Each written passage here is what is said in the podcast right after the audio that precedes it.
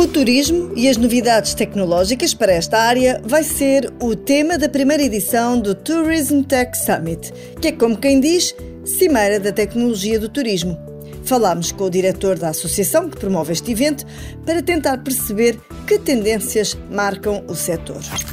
Uma delas é a realidade virtual e o live streaming. Isto não significa não sair de casa.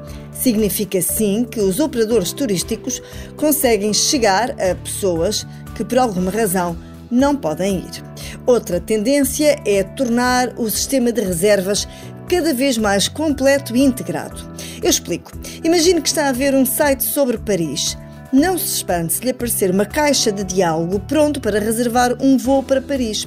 Ou se estiver a fazer uma reserva para um hotel, sendo à procura de coisas sobre a Euro Disney, vai ser normal ser-lhe apresentada uma proposta de hotel mais próximo da Euro Disney do que da Torre Eiffel.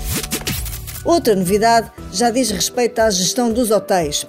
Parece que uma das preocupações da gestão hoteleira é a presença de percevejos nas camas dos quartos.